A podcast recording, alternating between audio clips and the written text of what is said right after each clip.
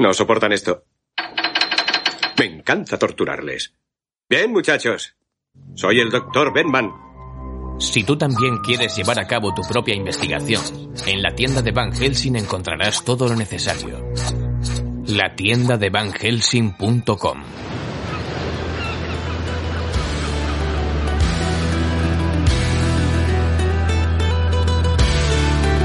La búsqueda. Un viaje a través del misterio. Summertime. Con Benjamín Amo.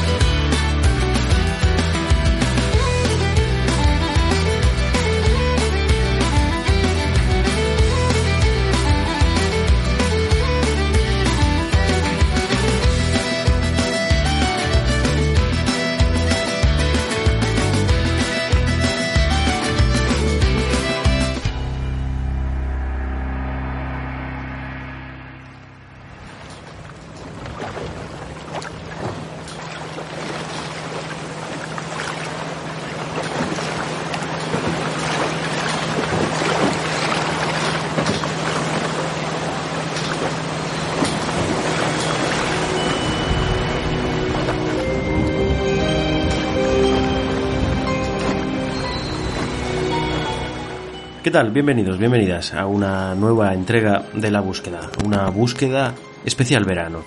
Vamos a continuar con estos programas que en los que de alguna manera estamos haciendo, bueno, pues verano temático en torno al mundo de los barcos. Ya hemos hecho un programa sobre barcos fantasma. El de esta ocasión nos va a llevar a un aspecto algo más tenebroso y terrorífico en lo que a barcos se refiere. Vamos a hablar sobre un barco prisión en particular, el SACES, aunque vamos a conocer la historia en torno a este modelo de barcos, los barcos prisión. Y en segundo término hablaremos de algo mucho más, eh, no sé si llamarlo mágico, pero desde luego sí nos vamos a adentrar en la mitología, en rituales ancestrales llevados a cabo en las cubiertas de los barcos. Poneros cómodos, agarraros donde podáis porque el barco, de hecho, ha zarpado ya comienza la búsqueda.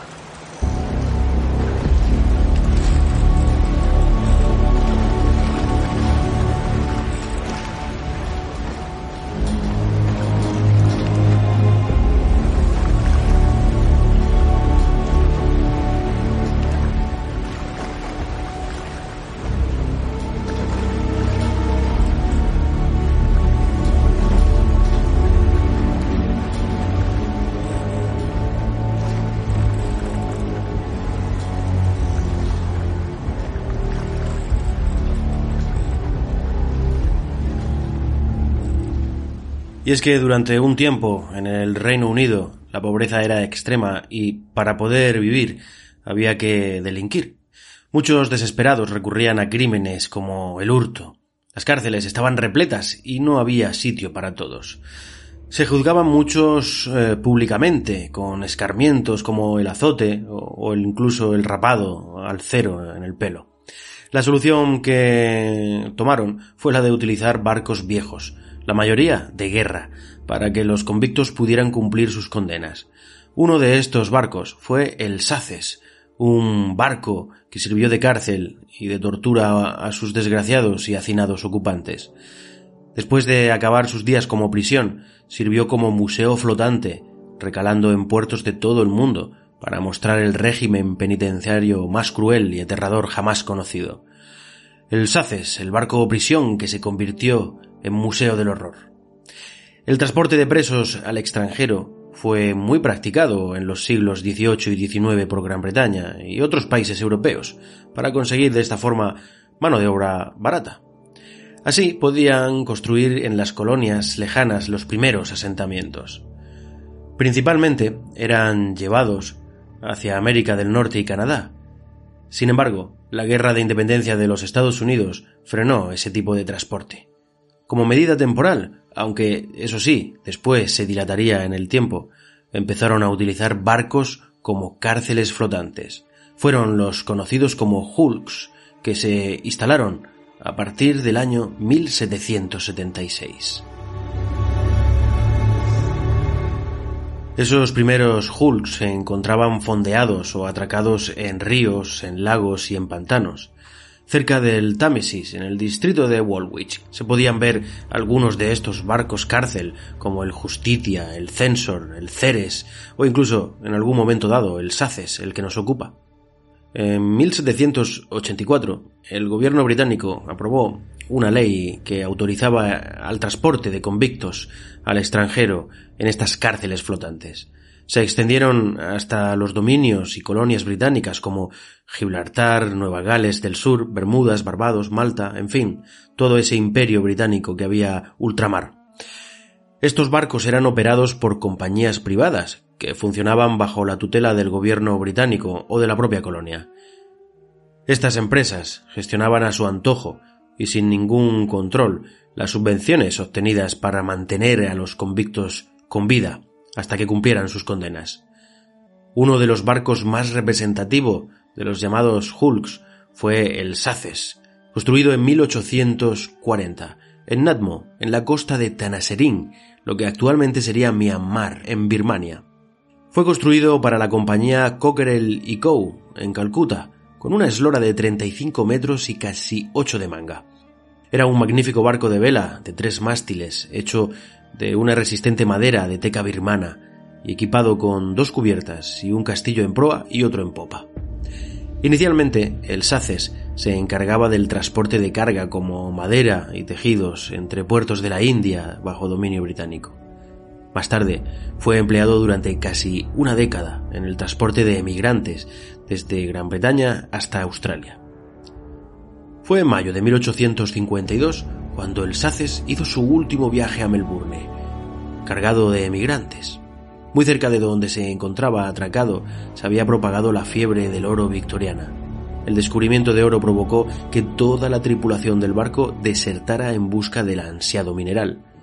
Pronto, las autoridades locales le darían la utilidad de barco prisión.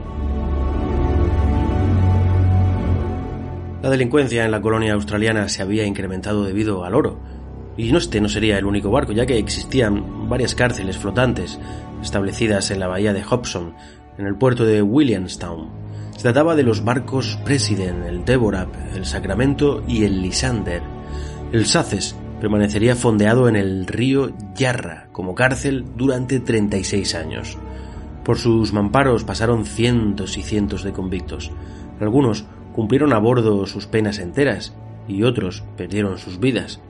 Se estima un promedio de entre 275 y 300 condenados por barco. En 1857, varios convictos fueron ahorcados en el Saces, acusados de haber matado al superintendente de prisiones John Price. Este inspector general de prisiones tenía muy mala reputación ya que trataba de una manera inhumana a los convictos.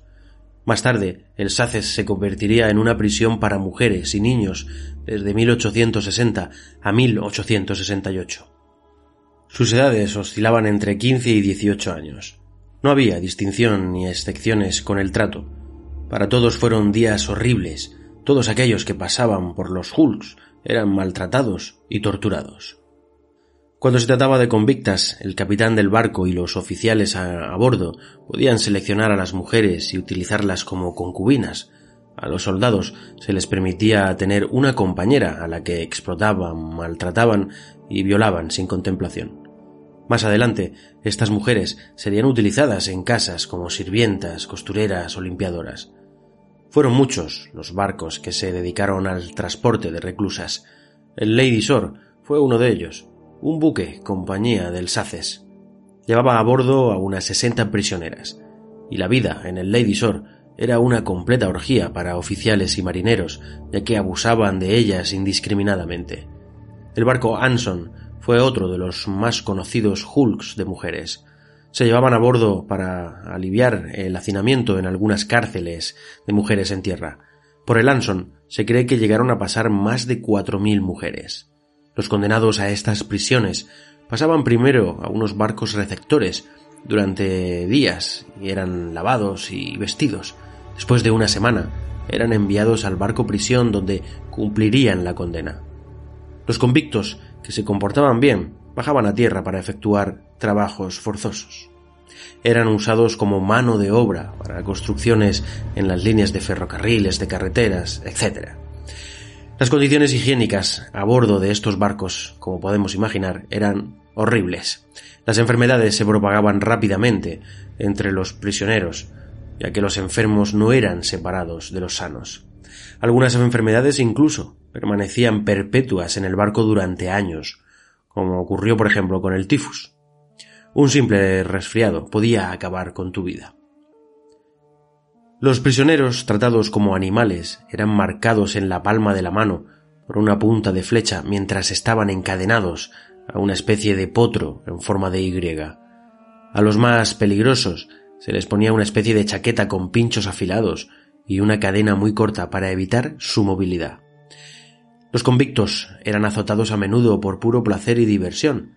Los hacían bailar en cubierta al ritmo de latigazos, propiciados por el doloroso gato de las nueve colas, que es eh, una especie de látigo con mango de madera al que le colgaban nueve cuerdas de cuero. Algunos de estos látigos terminaban en uñas o colmillos de animales para hacer más doloroso el castigo. También tenemos la bañera ataúd, que era el lugar donde se lavaban los convictos, a veces hasta en grupos de diez. Se usaba también para limpiar las heridas provocadas por los azotes de los látigos. Las pieles y heridas eran refregadas fuertemente con duros cepillos y agua salada. La guarida del tigre era otro de los sitios temidos por los prisioneros, una especie de jaula con barrotes de hierro muy gruesas, donde se metían juntos a varios convictos conflictivos. Los convictos eran dejados a su suerte. Terminaban peleándose violentamente entre ellos sin intervención de ningún tipo por parte de los guardias.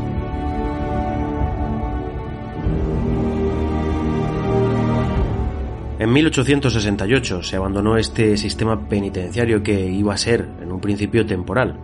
Una ley que iba a durar dos años se extendió casi 80. Se construyeron más cárceles en tierra y los hulks empezaron a desmantelarse poco a poco, incluidos aquellos que había en las colonias. El último en estar en servicio fue el HMS Owen Glendover, en Gibraltar, en 1884. El Saces serviría como almacén naval y de munición atracado a la salida del río Saltwater. En 1885 se hundiría bajo las aguas de Fort Jackson, permaneciendo sumergido durante casi cinco años. Más tarde sería comprado por el australiano Alexander Phillips y de nuevo reflotado, algunas fuentes cuentan que se volvió a hundir en 1892, provocado por una vía de agua. Sus nuevos dueños, eso sí, le vieron una salida comercial.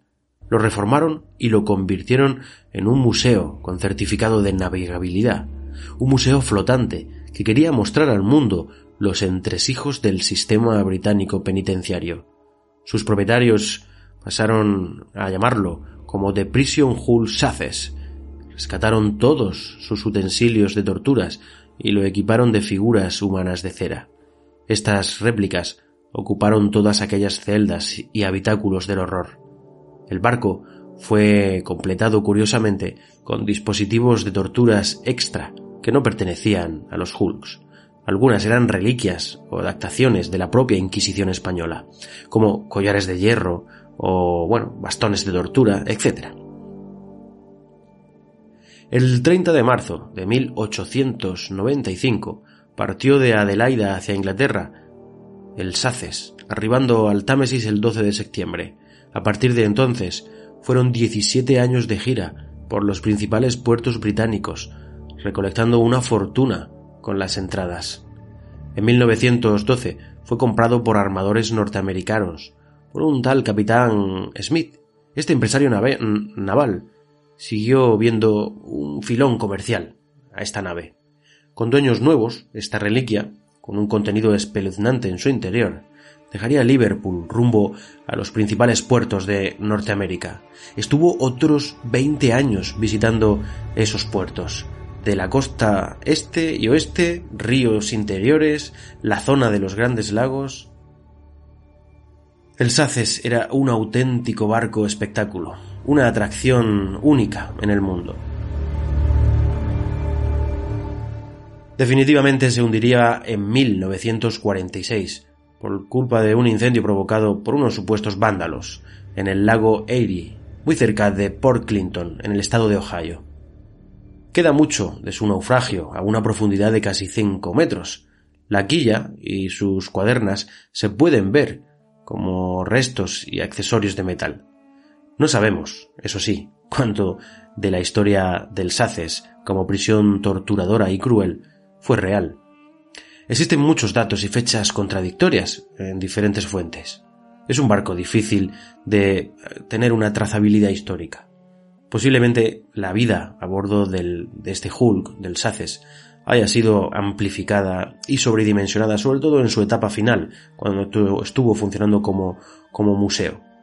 Quizás esta historia haya sido cargada con más mito que realidad, pero lo que es cierto es que la vida a bordo de este barco y de los de su categoría tuvo que ser muy, muy dura y desgarradora, como así se conoce, gracias a los registros de casi un centenar de estos barcos flotantes que existieron. También podríamos decir que eran infiernos flotantes.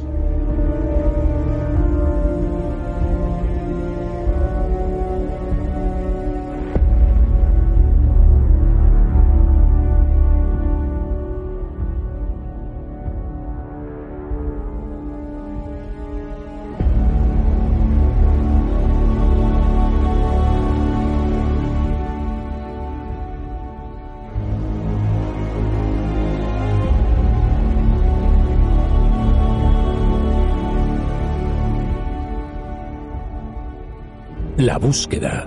Un viaje a través del misterio. Summertime.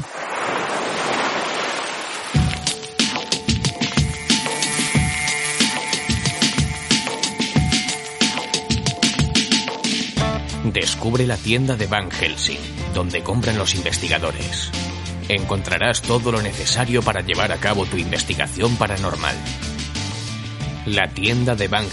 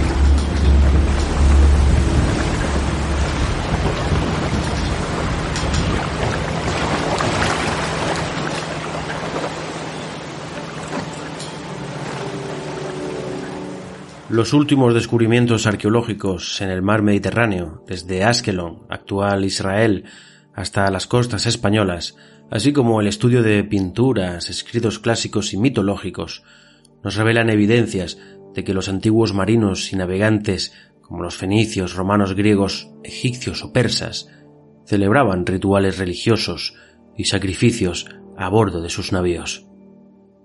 Rituales que se oficiaban en los orígenes, con sacrificios humanos, ya que era lo más eficaz para calmar a los tifones y mares embravecidos.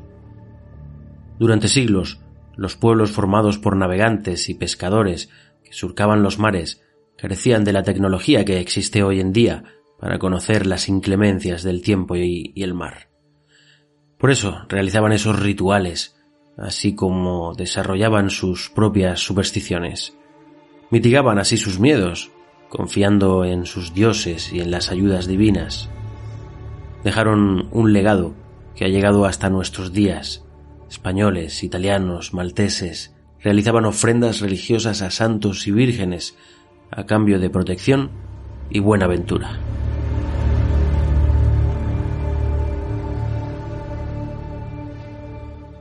En aquellos tiempos, salir a la mar era un acto de valentía. Buscaban un sustento en un medio duro, donde los peligros acechaban sin parar, en épocas donde las guerras y conflictos con otros pueblos predominaban. Para estos pueblos, La mar era un lugar de buenas oportunidades que les permitía vivir con la pesca. Podían comerciar con pueblos costeros, conquistar otras tierras y se iniciaban en la construcción de grandes barcos. Muchas de las ceremonias eran realizadas en la salida de sus barcos y cuando volvían a casa después de duras y largas travesías. Podían ser oficiadas durante la navegación ante las inclemencias del tiempo o bien cuando transitaban por algunos lugares emblemáticos. Puntos de referencia en tierra, promontorios de la costa, que a la vez de servirles de referencias geográficas para una navegación más o menos segura, estaban al servicio de los dioses. Comúnmente, los antiguos navegantes realizaban sus rituales primero en tierra, en el puerto, donde el navío se encontraba atracado, y después lo trasladaban al barco. Aquí las ofrendas eran adaptadas a las necesidades de la vida a bordo. Estas ceremonias podían realizarse tanto en la proa como en la popa de la nave. Pero parece que había diferencias entre ambos espacios. En la proa se encontraban los objetos que iban a ser utilizados en el ritual, y en la popa se realizarían los sacrificios de animales y las libraciones. Incluso se cree que habrían camarotes exclusivos utilizados como santuarios donde se podían realizar determinadas ofrendas.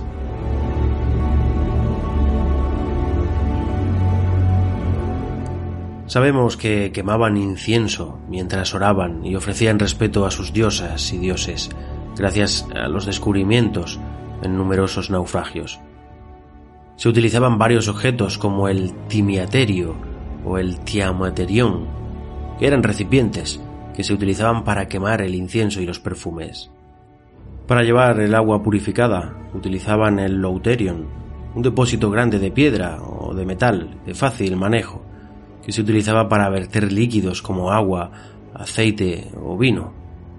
Tampoco se descarta la utilización de altares de piedra encontrados entre la carga de alguno de estos pecios, platos de terracota con orificios en el centro para verter el líquido, cráteras, una especie de, de vasijas donde se mezclaban todos esos líquidos. Se han encontrado también estatuillas con diferentes formas, que podrían haber sido utilizadas en los rituales u ofrendas. Estatuas que representaban a Júpiter, a Dionisio, a Afrodita o a la diosa Astarte, que ofrecía protección a la gente de mar. Figuras de animales como el jabalí, el gallo, la pantera, que se empleaban como objetos religiosos o amuletos para llevar durante la navegación.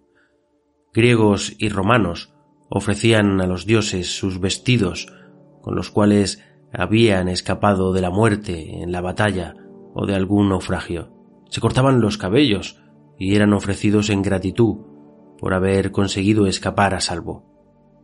Llama la atención la existencia de modelos de barcos en pequeña escala, descubiertos en tierra en algunos enterramientos, objetos en forma de barco que servían de regalo para los dioses antes de comenzar la navegación. Estos barcos en miniatura eran utilizados como objetos simbólicos en la religión en tierra para indicar la dependencia de estos pueblos al mar. Los romanos ofrecían barcos de mármol a Júpiter y los depositaban en sus templos, incluso barcos de oro macizo, como los encontrados en algunas tumbas egipcias. Los componentes o partes individuales de los barcos reales eran utilizados como iconos y metáforas en contextos ceremoniales, anclas o proas podían ser utilizadas adornando algún templo. Proas que podían llevar tallados relieves y dibujos como ojos o cabezas, como la de Medusa o la del mismo Baco. Lo más común eran las representaciones de cabezas de animales como carneros, jabalíes, cabras con cuernos estilizados y aves depredadoras. Estos adornos fueron evolucionando y pasaron a ser algo más que decorativo. Más bien empezaron a formar parte de la estructura del casco de estos barcos. Así se mostraba una especie de naturaleza intrínseca que le daba como, podríamos decir, vida al propio barco. imágenes antropomórficas que servían para invocar la protección de los dioses durante esas largas travesías.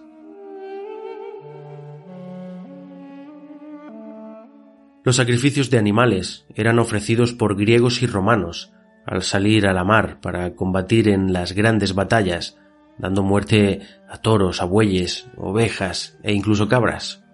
La sangre era vertida por completo en un altar en la cubierta del barco, para después arrojar las entrañas de esos animales al mar. Podían quemar al animal total o parcialmente para después repartir su carne como comida. Los intestinos y partes concretas del cadáver del animal podían ser cortados y quemados para ser ofrecidos a los dioses.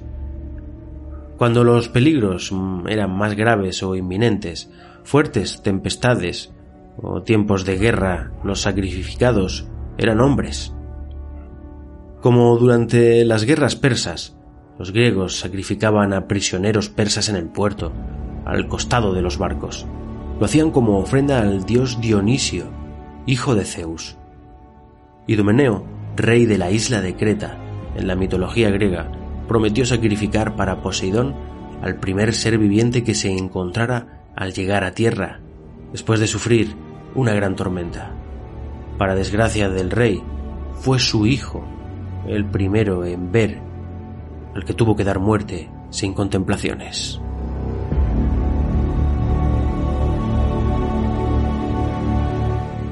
Pero no solo los sacrificios y rituales eran practicados por los pueblos antiguos del Mediterráneo, sino que paralelamente, en otros lugares del mundo, otros pueblos muy distantes realizaban similares ofrendas. Pueblos de otros mares, como los antiguos chinos, arrojaban hombres al mar durante las tormentas para apaciguar a los dioses enojados. Los indígenas de las islas Fiji sacrificaban vidas humanas lanzándolos a los dioses encarnados en tiburones, o para librar de la mala suerte sus canoas, arrojaban perros al mar. Pueblos del interior que eran bañados por ríos y lagos también realizaban rituales a sus dioses. Antiguos pobladores indígenas de Centroamérica sacrificaban a humanos como ofrenda a los espíritus de los ríos montañosos. Los niños eran arrojados a los remolinos que se formaban en lagos y lagunas para ser hundidos y saciar así a los dioses de las cuevas submarinas. Las tribus rusas sacrificaban a caballos como ofrendas a los espíritus de los ríos. Los pueblos filipinos sacrificaban a los caimanes para satisfacer a los espíritus del río. La lista de los dioses y deidades que han sido venerados de manera representativa podrían ser, por ejemplo, Salacia, la esposa de Neptuno y diosa del mar salado, Achelous, el dios del río más grande de Grecia, el Aquelo, y jefe al mismo tiempo de los espíritus de todos los ríos. Como no, el dios Tritón, dios romano del mar y creador de las olas. Neptuno, dios romano también del agua dulce y el mar. Poseidón, el dios griego del mar, Tiamat, la diosa babilónica del océano que daba a luz serpientes marinas, Gong Gong, el dios monstruo marino de la mitología china, responsable de lluvias e inundaciones, el Dakuagwa, el dios Fiji del mar, mitad tiburón que protegía a los pescadores, el Akbe, dios haitiano de la vida marina y protector de pescadores, el Icatere, dios pez maorí y polinesio, padre de las criaturas marinas, y así un inmenso listado.